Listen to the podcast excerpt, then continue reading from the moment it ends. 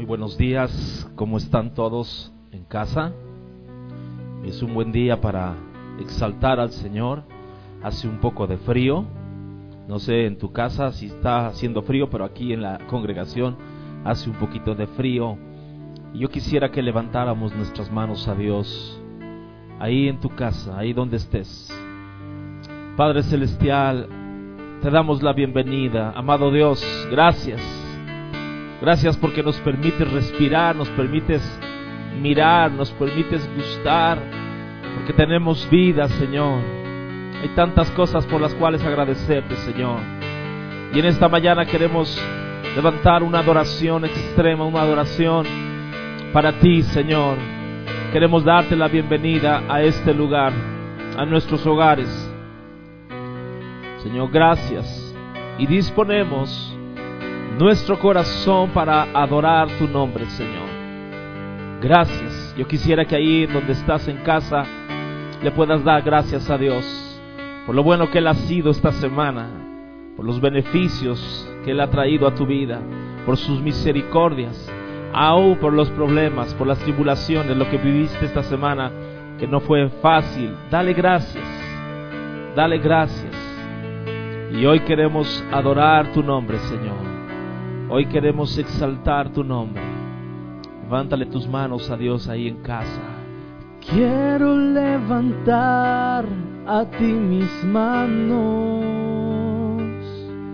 maravilloso Jesús, milagroso Señor.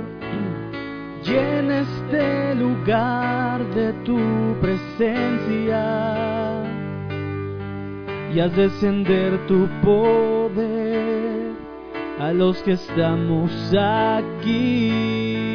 Yo creo en ti, Jesús, en lo que harás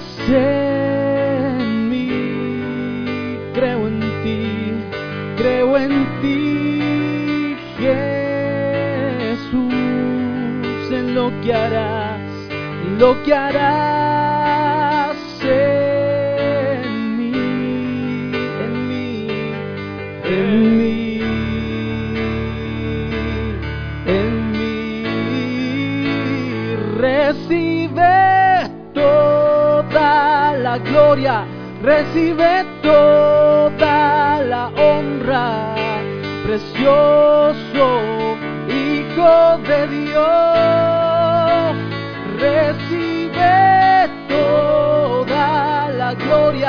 Recibe toda la honra, precioso Hijo de Dios. Recibe la gloria, recibe la honra. Gracias Dios, muchas gracias. Santifícame,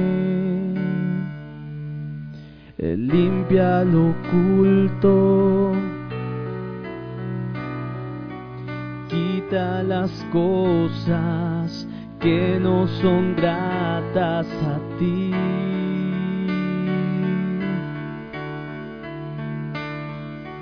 Purifícame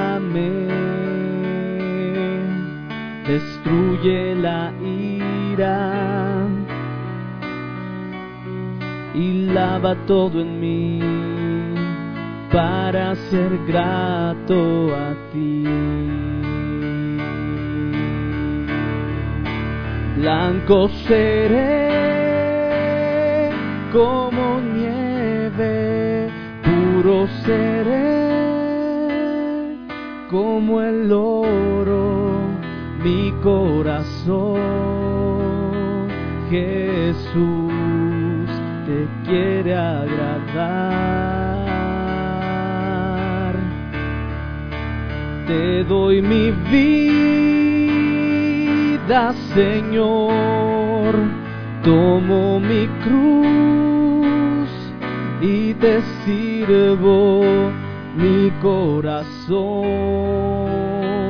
Jesús, te quiere agradar. Santifícame, santifícame. Tú eres mi luz y mi guía para saber agradarte solo a ti, mi Señor. Purifícame,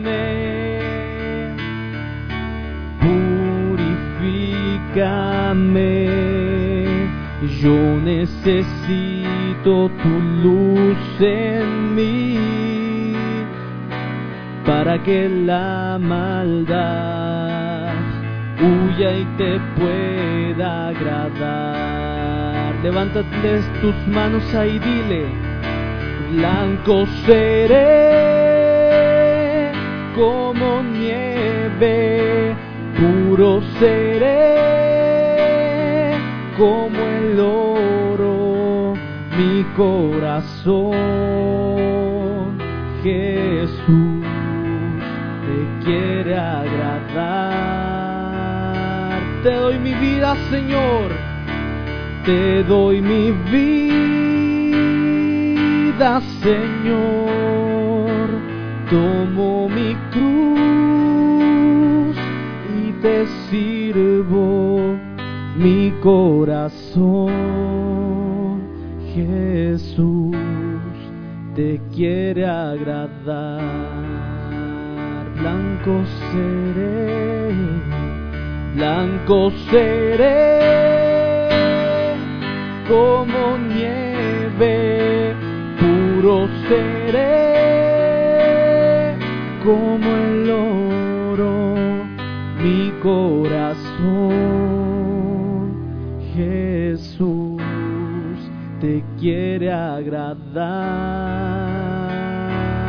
y solo a ti te doy mi vida, Señor tomo mi cruz y te sirvo mi corazón. Jesús te quiere agradar. Sí, Señor, nuestro corazón quiere agradarte y queremos volver a nuestro primer amor y hacer las cosas que hacíamos antes, Señor Jesús. Bendito Dios. Dile conmigo, quiero volver a empezar con un corazón sencillo como al principio te conocí. Recuperar aquel sentir cuando mi deseo era vivir toda mi vida para ti. Necesito regresar a lo que viví cuando recibí tu perdón. Quiero volver a empezar otra vez. Quiero volver a empezar con un corazón sencillo como al principio te conocí. Recuperar aquel sentir. Dile a él cuando mi deseo era vivir toda mi vida para ti. Necesito regresar a lo que viví cuando recibí tu perdón. Quiero volver empezar otra vez. Quiero volver, quiero volver a empezar otra vez. Y volver a los tiempos de dulce comunión y revivir el fuego de nuestro primer amor. Necesito regresar a lo que viví cuando recibí tu perdón. Quiero volver a empezar otra vez, una última vez. Quiero volver a empezar otra vez. Señor, en esta mañana levantamos nuestras manos y queremos decirte que avives el fuego que hay en nuestro corazón. Señor, que volvamos a esos primeros caminos, que recordemos cómo empezamos en tu caminar, Señor, y que podamos encender el fuego, Señor. Yo quiero orar por aquellas personas que tal vez tu comunión con Dios ha menguado Hoy es el día donde quiero, Dios quiere levantar, quiere estar cerca de ti, que sientas que Él está junto a ti. Gracias Señor, porque tú eres muy bueno. En el nombre de Jesús, amén. Bien, quiero, Berito, ¿puedes pasar? Quiero que Berito les dé un fuerte abrazo, ¿no? Ya iba a decir, vamos a darle un fuerte aplauso, aplauso al Señor, pero creo que, bueno, les va a dar un aviso. Hola, buenos días, ¿cómo están? Pues estamos muy contentos de estar en nuestra casa, estamos listos para recibirlos, hemos estado trabajando para que podamos una vez más estar juntos y pues nuestras instalaciones ya están preparadas para recibirlos. Gracias a Dios Hoy comienza la cuenta regresiva. Tenemos siete días para volvernos a ver, para volver a estar unidos. Recuerda, el próximo domingo hay cambio de horario. No vayas a llegar ni antes ni después, ¿ok? Hay cambio de horario, se atrasa el reloj, así que tómalo en cuenta porque el próximo domingo estaremos aquí juntos alabando y adorando a Dios, ¿ok? Les vamos a pedir de verdad que todos los que vayan a asistir, que seamos bien obedientes, ¿sale? Va a haber, eh, bueno, ya lo hemos vivido, a donde quiera que vamos nos dicen que tenemos que llevar nuestro cubrebocas, tenemos que eh, guardar la sana distancia, ponernos gel, o sea, todo eso se va a tener que hacer aquí y yo siempre he dicho que la gente de esta iglesia es bien obediente, ¿verdad?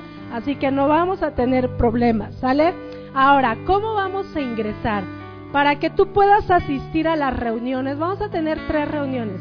La primera reunión es a las 9 de la mañana, la segunda reunión es a las 11 de la mañana y la tercera reunión, que es nuestro debut, es una reunión especial para jóvenes y adolescentes. Adolescentes a partir de 12 años, ¿ok? Entonces, para poder ingresar a cualquiera, a cualquiera de estas reuniones, es necesario que vayas a la página de Centro Cristiano Cuautitlán y ahí vas a encontrar un enlace y ese enlace te va a llevar a, una aplicación de cómo obtener tu boleto, ¿ok? Si tú tienes problemas o dices, ay, yo la verdad que de tecnología no sé nada como yo, bueno, entonces tenemos la opción de mandar un mensaje por WhatsApp o de hacer una llamada eh, al teléfono de Selma que nos va a estar apoyando eh, en algún momento lo pondremos en la pantalla para que, para que tú lo puedas hacer. Es necesario que te registres. Primero, por seguridad y segundo, porque es un protocolo que debemos de seguir. Entonces, queremos de verdad eh, decirte que estamos deseosos de estar juntos dentro de una semana y de verdad va a ser una fiesta para Dios, una fiesta para nosotros y bueno, eh, y bueno, esta, esta aplicación va a generar un boleto, yo no sé si ya donde quiera que vamos eh, es un cuadrito con muchos puntitos, eso es un código QR, todo esto lo hemos aprendido ahora. Bueno, y tú lo puedes nada más sacarle una foto de pantalla, traerlo en tu celular, si tú no tienes celular, vuelvo a decir, eh, haznos una llamada, llámale a Selma o mándale un, este, un WhatsApp y ella te va a poder ayudar, ¿ok? Pues muchas gracias, Dios les bendiga, un gusto saludarlos. Amén. Y, bueno, mire, yo, yo creo que porque yo sé que algunos se está preguntando, ¿y si llegamos a la congregación y no tenemos boleto? O sea, mire, todo esto lo estamos haciendo por logística, por la cuestión de llevar un mejor orden, para que no, no genere problemas de, de falta de lugar. O sea, solamente por eso lo estamos haciendo. Así que, si hay lugar, pues obviamente vamos a dejar entrar aquellos que, que, que lo requieran. Pero el, el, lugar es limitado. A partir de mañana, mañana es lunes 19, eh, ya podrá usted hacer su, su reservación. Se oye muy, muy raro esto, ¿verdad? Pero bueno. Bien, pues vamos a entrar a la palabra porque ya me, me, me la advirtieron que respete los tiempos y, y, a partir de ahorita voy a poner mi, mi cronómetro. Amén. Vamos a orar por la palabra de esta mañana. Señor, yo te doy gracias por lo que tú vas a hablar en esta segunda parte, Señor. Y te pido en el nombre de Jesús que puedas hablar a nuestro corazón. Yo someto mi mente a la obediencia a Jesús en este día, en el nombre de Jesús. Amén. Bien, la semana pasada hablaba, eh, el título del mensaje, usted lo sabe, cuatro locuras de la insensatez. Y yo estoy tomando el pasaje de Eclesiastés capítulo 10, donde Salomón escribe Eclesiastés ya en el tiempo de adulto, del tiempo donde ya es un anciano, donde sus días están contados. Y aquí en el capítulo 10 nos está hablando de cuatro locuras o cuatro aspectos donde podemos cometer insensatez en nuestras vidas. La semana pasada hablamos de las pocas de las cosas pequeñas donde vienen las zorras pequeñas y se comen el fruto. Hablamos de liderazgo, eh, pusimos el ejemplo de Moisés, de Saúl, de aquellos jefes que lejos de ayudar a esos que están sirviendo para él, nada más los usan. Hablamos del trabajo y hoy vamos a hablar un poquito de la lengua. El cuarto aspecto donde vamos a estar tocando es la lengua y vamos a estar viendo eh, en qué área de estos cuatro aspectos falló el mismo Salomón. Bien, vamos a hablar de la lengua y dice ahí en Eclesiastés capítulo 10, verso 11, dice, si muerde la serpiente antes de ser encantada, de nada sirve el encantador. Ahora, ¿qué tiene que ver con la lengua esto? Escúcheme bien. Obviamente usted tal vez no lo sepa. El encantador de cobra de serpientes usa una flauta donde aparentemente hipnotiza a la serpiente, a la cobra, y la hace levantar de ese canastito que está ahí, pero es un simple montaje. Eso en realidad no existe. Yo no sé si usted sepa, pero las serpientes son sordas las serpientes no escuchan. Entonces, eh, de hecho, no tienen tímpanos. Y, pero, entonces, ¿por qué la, la cobra se levanta? Pues se levanta porque ve la flauta que es una amenaza para ella. Entonces, los movimientos de la flauta son los que hacen que la, la, la cobra o la serpiente se levanten. Pero en realidad eh, uno pensaría que está hipnotizada por los ojos, pero los ojos de la serpiente pues nunca, nunca cambian, carecen de movimiento. Ahora, ¿qué significa esto con la lengua? Esta palabra encantador significa charlatán. Fíjense qué interesante. Esta palabra encantador significa amo de la lengua. En otras palabras, es muy fácil que una persona que no controla su lengua nos pueda engañar, nos pueda eh, engatusar, perdónenme la expresión. En otras palabras, eh, la lengua, y, lo dice más adelante, ¿no? Que la lengua es un instrumento tan pequeño, pero que puede hacer cosas grandes. Y sabe algo, el Señor me llevaba a este, a este pasaje de, de Santiago, donde usted lo ha leído, Santiago capítulo 3, y hablando de la tipificación que hace Salomón con, la serpiente, dice aquí Santiago 3.7, porque toda la naturaleza, fíjese bien, toda la naturaleza, y está hablando de la naturaleza animal, dice ahí, las bestias, las aves, serpientes y seres del mar los podemos domar. Por ejemplo, las bestias. ¿Cuántos hemos visto a leones en circos, en tigres, que los doman? No tan fácilmente, pero los doman. Serpientes, seres del mar, hemos visto ballenas, hemos visto eh, delfines que de alguna manera los pueden domar. Pero dice ahí, así ha sido domada toda la naturaleza. Y el verso siguiente dice, pero ningún hombre, ninguna mujer puede domar la lengua, que es un mal que no puede ser refrenado. Y fíjese, tipifica a lo de la serpiente, llena de veneno mortal. Entonces, si Santiago nos está diciendo a cada uno de nosotros que podemos domar cualquier animal de la naturaleza, ningún hombre puede domar a la lengua. Entonces tenemos que tener mucho, mucho cuidado. Y más adelante Santiago dice que con ella bendecimos al Padre y con ella maldecimos a los hombres. Pero también dice que de esa misma lengua no puede emanar agua dulce ni agua salada o agua amarga, ¿no? Entonces usted y yo tenemos que tener mucho cuidado de no meternos en problemas con lo que decimos y si somos honestos todos en algún momento nos hemos nos hemos metido en problemas. Ahora, lo que tú y yo decimos refleja lo que hay en nuestro corazón, sin lugar a dudas. La Biblia dice que de la abundancia del corazón habla la boca. Ahora, dice la escritura Aquí, volviendo al libro de Eclesiastés, en el capítulo 10, verso 12, hay dos tipos de personas que Salomón está hablando y dice ahí, las palabras de la boca del sabio son llenas de gracia. Y eso me encantó. Y yo me preguntaba, ¿cuáles son esas palabras llenas de gracia que una persona sabia puede decir? Una persona sabia es aquella que dice palabras agradables, llenas de gracia, que levantan la estima, que levantan palabras de aprobación, que tal vez cuando decimos la gracia es algo, que no se merece esa persona, pero que declaramos bendición, fíjese. Palabras llenas de gracia son palabras que caen bien a todos, que es como un ungüento, que es como una medicina que traen sanidad a, nuestra, a nuestras vidas.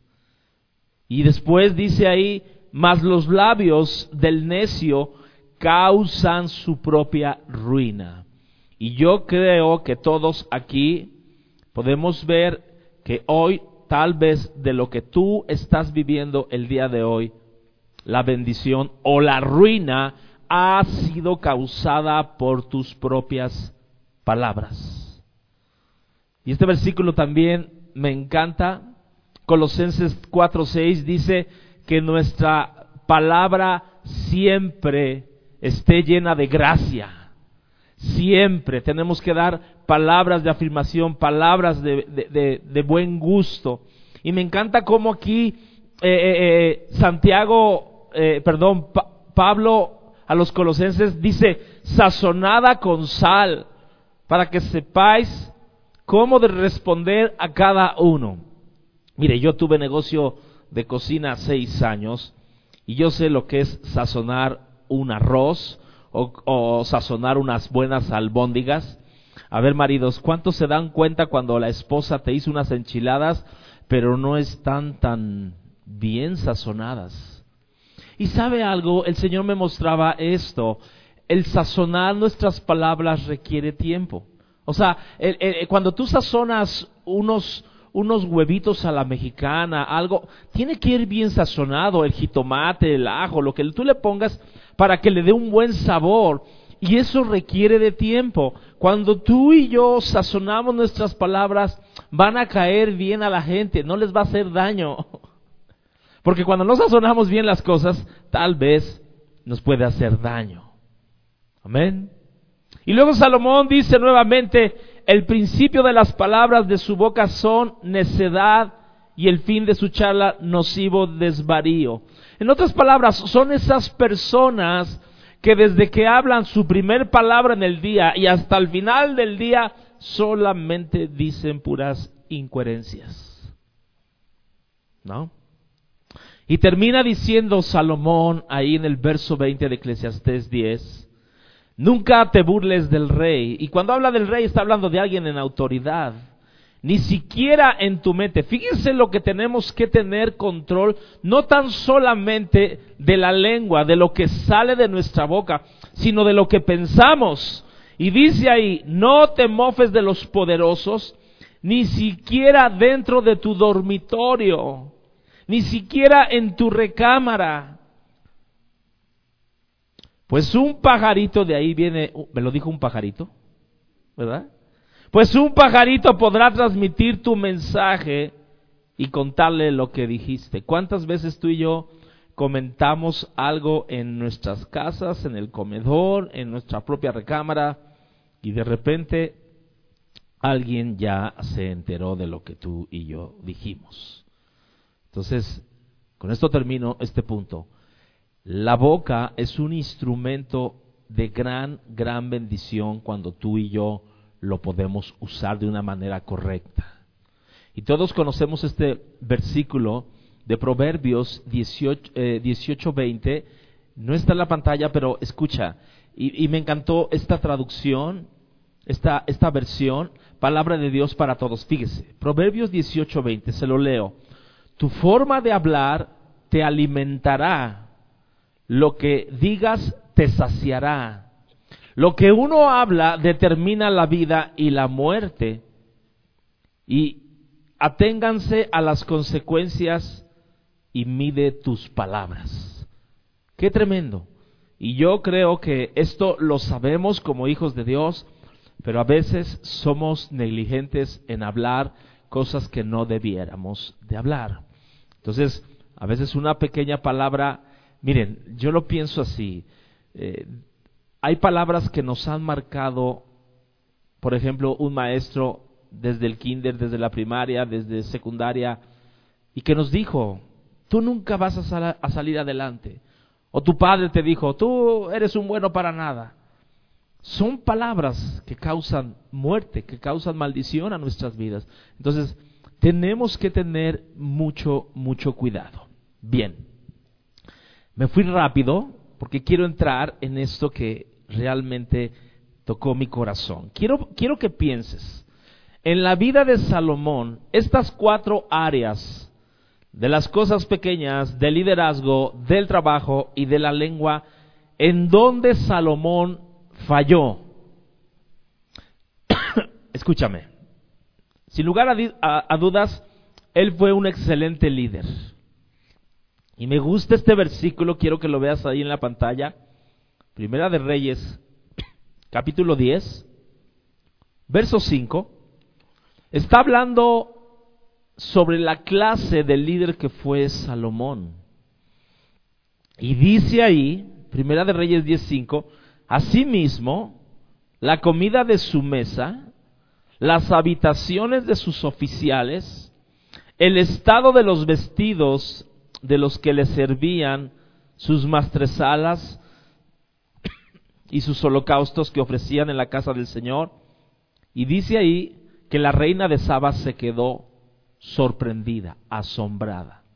Fíjese bien, la comida que se servía, los siervos que estaban ahí, la clase de ropa que vestían, la manera de servir, los funcionarios, los coperos, eh, todo lo que estaba viviendo Salomón, cuando lo ve la reina de Saba, dice, wow, este hombre verdaderamente es un verdadero líder. O sea, no tan solamente él era rico, no tan solamente él era rey, pero él fue un buen líder para la gente que gobernaba. Tan es así que la reina de Saba dice, bienaventurados los hombres, tus siervos, que están continuamente delante de ti y oyen tu sabiduría. Amén.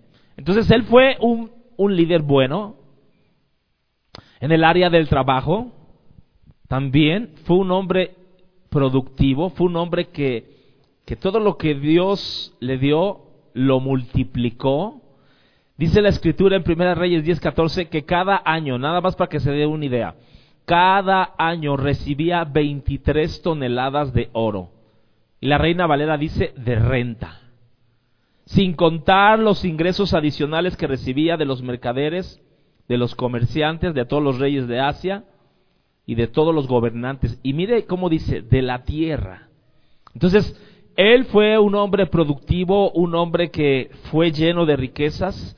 Y dice la escritura que la, la, riqueza de Salomón excedía a todos los reyes de la tierra. O sea, era el número uno, era el Bill Gates, era el no sé quién de aquel tiempo. Excedía. Entonces, podríamos decir que fue un hombre productivo, fue un buen líder, Ahora, en cuanto a la lengua, fue un hombre muy sabio. Usted recordará esta historia en Primera de Reyes capítulo 3, donde dos mujeres que eran rameras prostitutas se presentan delante de, Salomón. Las dos vivían en la misma casa, las dos habían dado a luz su, su, su bebé cada una, pero dice que una noche una de ellas aplastó al bebé, lo mató y entonces, ¿qué hizo? Tomó el bebé de la mujer que tenía, que estaba vivito, se lo cambió y puso el, vivo para con ella. Y dice que esta mujer a media mañana, eh, en la madrugada, se despierta para darle de comer eh, el pecho y la escritura dice que vio que estaba muerto el niño. Y dice la Biblia que al otro día se presentan con Salomón y Salomón las escucha a las dos, empiezan a, rebatir, no que este es el mío, que el vivo es el mío, que el muerto no es tuyo y esto.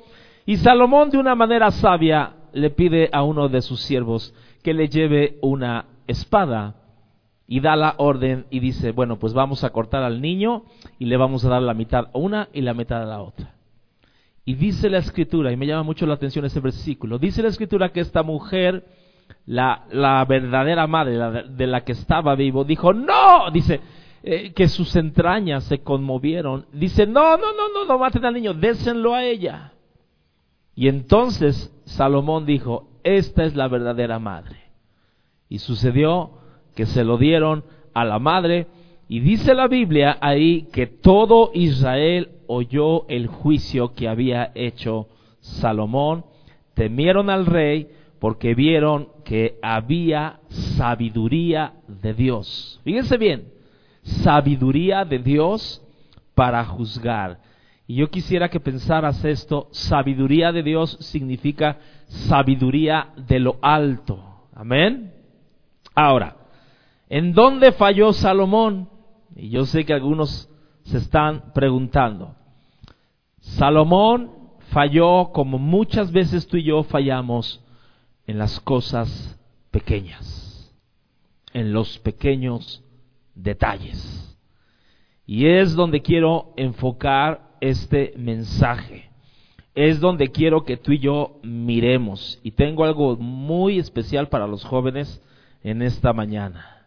Algo que a mí me, me estremeció. Y, y bueno, ¿dónde falló Salomón? En las pequeñas cosas ¿Cuáles fueron esas pequeñas locuras, esa pequeña insensatez que cometió Salomón siendo el hombre más poderoso de la tierra? ¿Cuáles fueron esas pequeñas moscas que se metieron a su perfume? ¿Cuáles fueron esas pequeñas zorras que comieron el fruto de su reinado? Dice la Biblia, Primera de Reyes, capítulo 3. Quiero que usted lo vea y ojalá lo pueda buscar en casa. Primera de Reyes 3.1. Aquí viene el fracaso de Salomón. Salomón hizo parentesco con Faraón, rey de Egipto. Fíjese bien. ¿Con quién hizo parentesco? Con el rey de Egipto. Pues tomó la hija de Faraón y la trajo a la ciudad de David, entre tanto que acababa de edificar la casa, su casa, la casa del Señor y los muros de Jerusalén alrededor. Yo no sé si Salomón estaba muy distraído, Porque mire, estaba trabajando, estaba edificando su propio palacio, estaba edificando el templo de Dios, estaba edificando las murallas, pero dice aquí la Biblia que Salomón cometió un error. ¿Cuál fue ese error? Tomó a la hija de Faraón de Egipto. ¿Y eso qué tiene que ver? Ahorita lo va a entender. Egipto, todo cristiano sabe que Egipto es representa a esa tierra del mundo. Dios nos sacó de Egipto, nos sacó del mundo, de esa de ese lugar de esclavitud. Egipto representa el lugar de idolatría. Si alguien tenía ídolos era Egipto. Y Egipto representa el lugar de maldición. Ahora, le voy a decir algo muy interesante. Egipto significa la tierra de Cam. Usted recordará que Noé cuando se emborracha después del diluvio y baja del, del arca, se emborracha y Cam ve su desnudez y dice que su padre lo maldijo a Cam. Entonces Egipto representa la tierra de esclavitud, la idolatría y la tierra de maldición. ¿Por qué enfatizo tanto en Egipto? Ahorita lo va a entender. Ahora, dice que él había tomado a esta mujer de la tierra de Egipto. ¿Qué sucede después? Ese pequeño error. Ahora, sabemos, y ahorita lo vamos a ver más adelante, sabemos que Dios había prohibido al pueblo de Israel que no tomaran fuera de su mismo pueblo, como hoy mismo nosotros como cristianos todos queremos que nuestros hijos se casen con una mujer o un hombre de Dios. Todos. Ahora, escúcheme bien. ¿Qué pasó después de haber tomado esta mujer de Egipto?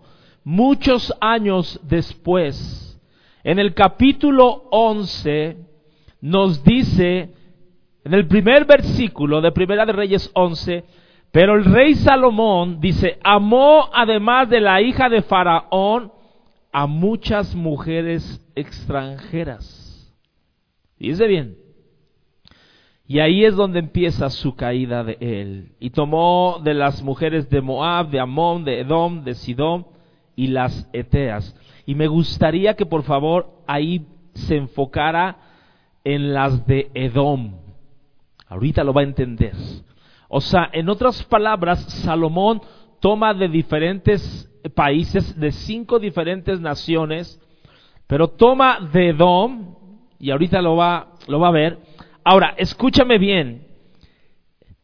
En el capítulo, o sea, del capítulo 3 al capítulo 11, Dios en el capítulo 9 le había dicho a Salomón que guardara sus mandamientos, que no tomara mujeres extranjeras, y él hizo caso omiso a eso.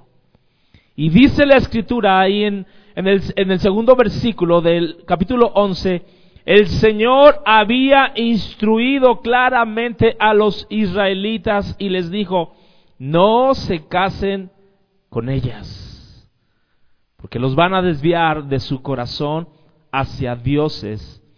Y, quiero que lo vea, por favor. Dice ahí que Salomón se empecinó. Me gusta esta versión. Se obstinó. ¿Cuánto, ¿Cuántos hemos visto alguna vez alguno de los hijos que se obstina por el príncipe azul? Aleluya. Escúcheme bien. Y dice que se empecinó en amarlas.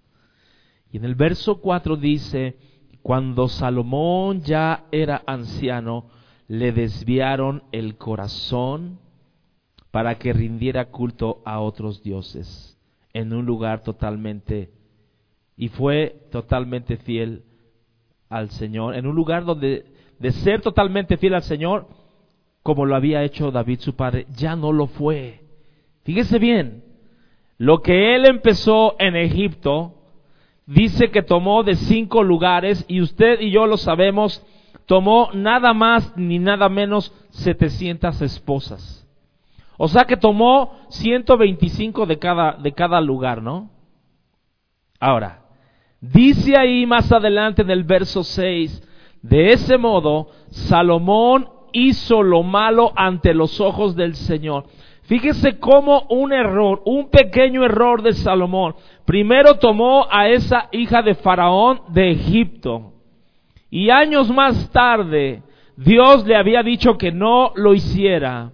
Y años más tarde, toma 700 esposas de estas cinco naciones. Y dice ahí en el verso 6, de este modo Salomón hizo lo malo ante los ojos del Señor. Y mire qué fuerte declaración. Se negó a seguir al Señor. En forma total y absoluta. ¿Lo está viendo conmigo? Como lo había hecho su padre David. Y la escritura dice, ¿verdad?, que él levantó altares a Quemos, a Moab, a Moloch, y levantó muchos altares. Y dice la escritura en el verso 9, y el Señor estaba muy enojado con Salomón porque su corazón se había apartado de Dios, el Dios de Israel. Y me llama mucho la atención y quiero que preste mucha atención en esta frase. El Dios de Israel que se le había aparecido dos veces. ¿Cuáles fueron esas dos veces? Voy a ir primero con la segunda y luego voy con la primera. La segunda vez que el Señor se le apareció fue en el capítulo 9, donde dice la escritura que, que Dios le había pedido, eh, donde Dios le dijo, no te metas con las mujeres extranjeras, no quiero que, que busques allá afuera, no quiero que busques mujeres que te van a apartar de mí. Escúchame bien. Y la primera vez donde el Señor se le aparece a Salomón es cuando él pide sabiduría en el capítulo 3. Ahora, présteme mucha atención. Ya leímos que había rendido culto a los dioses, se le había aparecido el Señor dos veces, pero mire, aquí viene el meollo del asunto y quiero que se lleve esta parte. En el versículo 14 de Primera de Reyes 11, dice que el Señor levantó a Adad, el edomita. Si usted recordará, tomó de cinco lugares Salomón mujeres. Y de aquí, de Edom, fíjese lo que dice, que Dios levantó a Adad. ¿Sabe qué significa Adad? el que levanta ruido, el que levanta un clamor. Pero fue un clamor que se fue levantando poco a poco en contra de Salomón.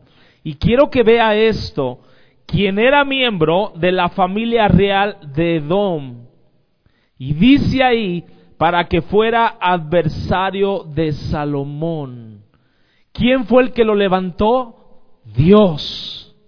¿De dónde lo levantó? de Edom, pero ahí le va parte de la historia.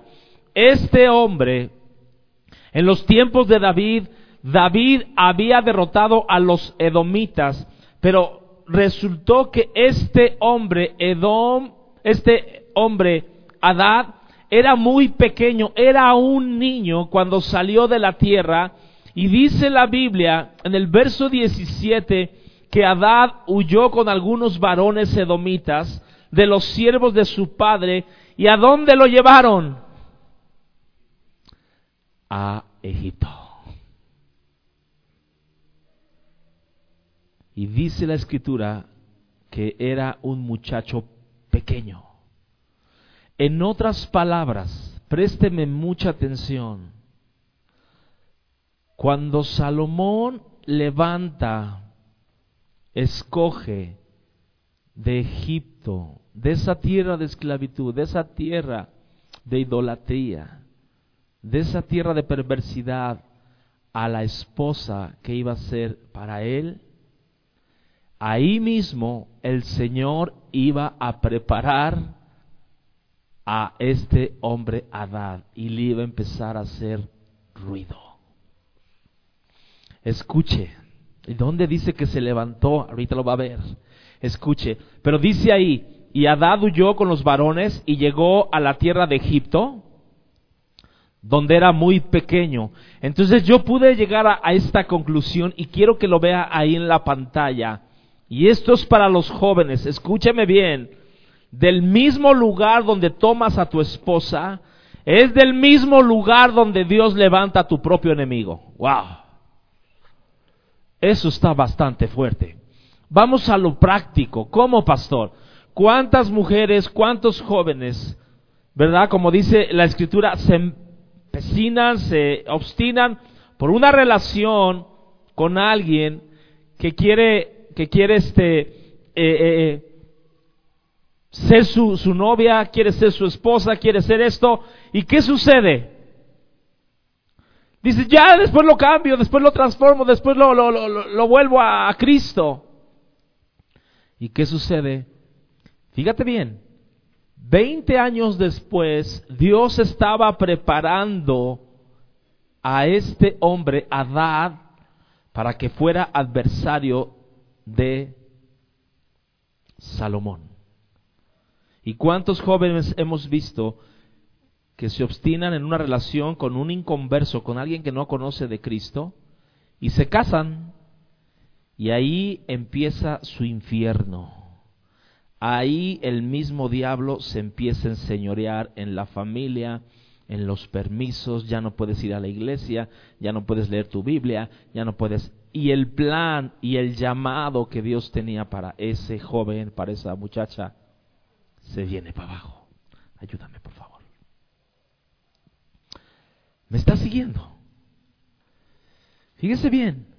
Ahora, la Biblia dice que Dios le había dicho, en Primera de Reyes 9.2, Dios le había dicho, eh, eh, nunca, nunca tomen. Verso 4 dice, si tú anduvieres delante de mí como anduvo tu padre en integridad de corazón y equidad, todas las cosas que yo te he mandado, guárdalas, guárdalas. Pero ¿qué hizo Salomón? Tomó donde no debía de tomar una mujer. Ahora, pastor, pero no, no, no dice la Biblia en, Primera de Reyes que Salomón era el hombre más sabio del mundo. ¿Qué crees? Y tal vez nunca lo habías visto esto. Salomón toma a la esposa de Egipto en el capítulo 3, verso 1. Y en el versículo 3 es cuando pide sabiduría. Como dijeran por ahí, oh cielos. O sea que la sabiduría la pidió después de haber tomado a, a, la esposa. Ahí está la Biblia. No me lo estoy inventando, me lo estoy sacando de la manga. Usted véalo. En el capítulo 3, verso 1 dice que tomó parentesco con... ¿No? Con el rey de Egipto. Y en el capítulo 3 dice que Dios se le apareció por primera vez, donde le dice Salomón, no sé si le dice cariño, Salo, y le dice, y le dice, ¿qué quieres que te dé? Quiero sabiduría, Señor. Ahora, escúchame, escúchame por favor. Este es lo más importante de este mensaje. Ahorita leíamos en el capítulo 3, hablando de Santiago, hablando de la lengua, que es un miembro tan pequeño pero que puede hacer tantas cosas. Yo nunca había visto que terminando el capítulo 3 de Santiago, termina Santiago diciendo, pero la sabiduría de lo alto, la sabiduría de lo alto es pura, es pacífica, amable, benigna, llena de misericordia y de buenos frutos. En otras palabras, en estas cuatro áreas donde tú y yo, Salomón nos está enseñando, en el área de las pequeñas cosas, en el área del liderazgo, en el área del trabajo y en el área eh, de la lengua, tenemos que pedir sabiduría a Dios. La sabiduría de Dios, vuelvo a repetir, es una sabiduría pura, pacífica, amable, benigna, llena de misericordia. Lo dice ahí. Santiago 3:17. Ahora, présteme mucha atención. En Santiago 1:5 dice la Biblia, si alguno, si alguno de ustedes tiene falta de sabiduría, pídala a Dios, el cual da a todos se la da a los adolescentes, se lo da a los jóvenes, se la da a la madre soltera, se la da a la viuda, se la da a todos, a los niños. Y dice ahí, y sin reproche le será dada. ¿Qué es a dónde, a dónde te quiero llevar?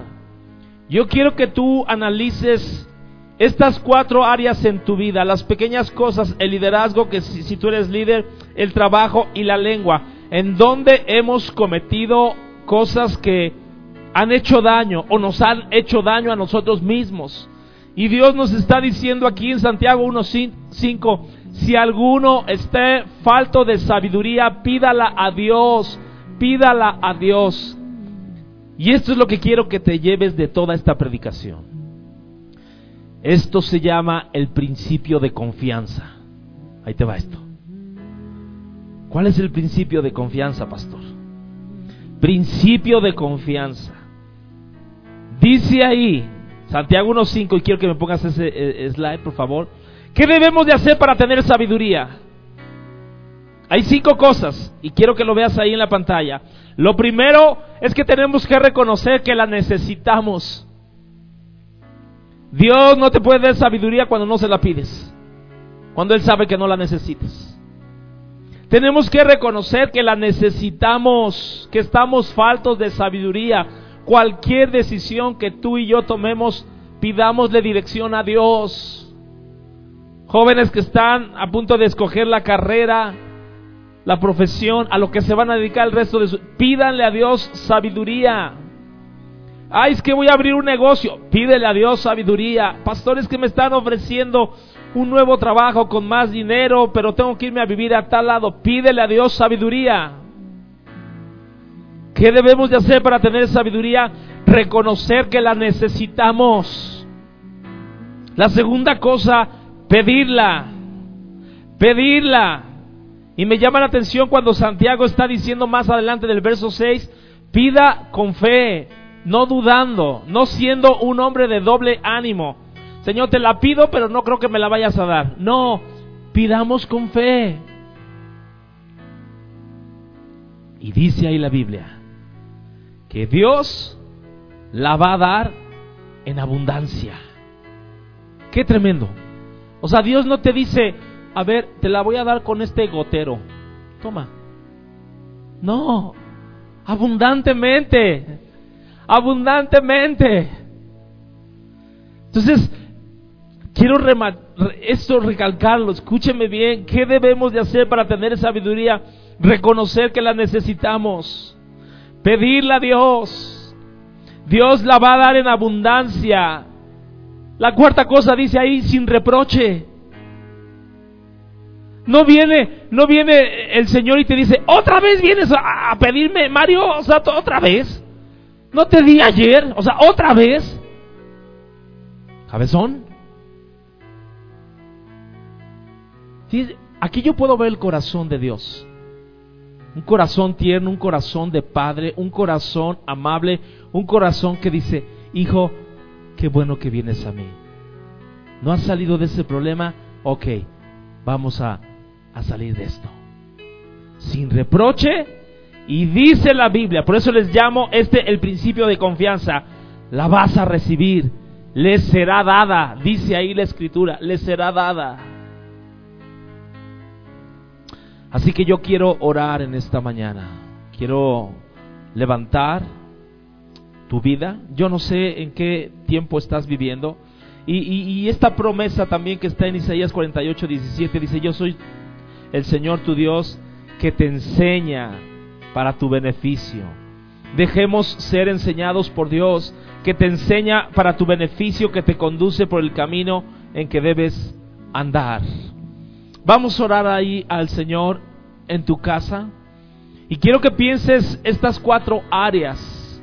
Estas cuatro áreas donde han sido las cosas pequeñas, tal vez has cometido error en tu matrimonio, has dejado meter esas zorras pequeñas que se están comiendo el fruto, tal vez no has sido un buen líder, tal vez no has respondido al trabajo que Dios te ha dado, o tal vez no hemos sido lo suficientemente sabios para declarar cosas de bendición. Pero yo te tengo buenas noticias.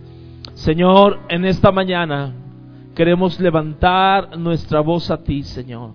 Queremos levantar y reconocer, Señor, que estamos faltos de sabiduría, que estamos pidiendo dirección, cualquiera que sea nuestra edad, cualquiera que sea nuestra condición, cualquiera que sea la necesidad, venimos al trono de la gracia y hoy queremos pedir sabiduría, Señor. Sabiduría de lo alto, Señor. Queremos pedir que tú nos ayudes, Señor. Tu palabra dice aquí que tú la vas a dar en abundancia y sin reproche. Y tomamos esa palabra para nuestras vidas y lo declaramos para nosotros en esta hora, Señor. Y declaramos, Señor, que la recibimos, Dios. La recibimos. Que tú nos instruyes a través de tu palabra, Señor. Y yo te doy gracias, Señor. Yo quiero orar por cada uno de ustedes, aquellos que están viviendo un tiempo donde están tal vez en un camino que no saben para dónde ir, izquierda o derecha. Padre Celestial, quiero orar por cada uno de tus hijos que están en un momento decisivo, en un cruce, en una Y, Señor, donde tal vez, Señor, no saben para dónde ir. Yo quiero en el nombre de Jesús y yo quiero que ahí en casa le digas al Señor, Señor, dame sabiduría, dame inteligencia, Señor. Yo recibo esa sabiduría, Señor, en el nombre de Jesucristo. Amén y amén. Si tú en esta mañana es la primera vez que te conectas con nosotros, me gustaría eh, que pudieras hacer esta oración con nosotros. Y quiero que cierres tus ojos ahí en casa para que no te distraigas y repitas conmigo, Señor Jesús, yo te recibo en esta mañana como Señor y Salvador y te pido que entres en mi corazón, cambies mi vida y declaro bendición en esta hora. Gracias en el nombre de Jesús. Amén. Señor, levanto estas personas que es la primera vez que hacen esta oración los bendecimos y te doy gracias por cada uno de ellos. Si tú hiciste esta oración, por favor, mantente en contacto con nosotros. Queremos orar por ti, queremos eh, darte un seguimiento. Si tienes alguna necesidad, eh, también mándanosla eh, por un mensaje, por el Messenger. Nos puedes mandar tu petición. Acuérdense que estamos orando todos los días, 6 de la mañana, nos estamos conectando. Y bueno, pues no me resta más que dos cosas, agradecerles a cada uno de ustedes por todo lo que han hecho, por todo lo que han contribuido dentro de la obra. Gracias por cada semilla que han sembrado en la iglesia, gracias por todo lo que han hecho por la congregación. Y si Dios nos permite, nos estaremos viendo dentro de ocho días. Recuerden, lo vuelvo a enfatizar, ya lo dijo Berito, es cambio de horario y vamos a ajustar los horarios, no queremos que nadie se quede fuera. Reserva tu lugar, vamos a tratarlo de hacer lo más certero y en orden para que podamos poder meter a todos dentro de la iglesia y que nadie se quede afuera. Y bueno, amén. Que Dios me los bendiga grandemente. Recuerden, 10.30 de la mañana está la transmisión de niños a través de Google Meet. Que Dios me los bendiga. Les mando un fuerte abrazo. Amén.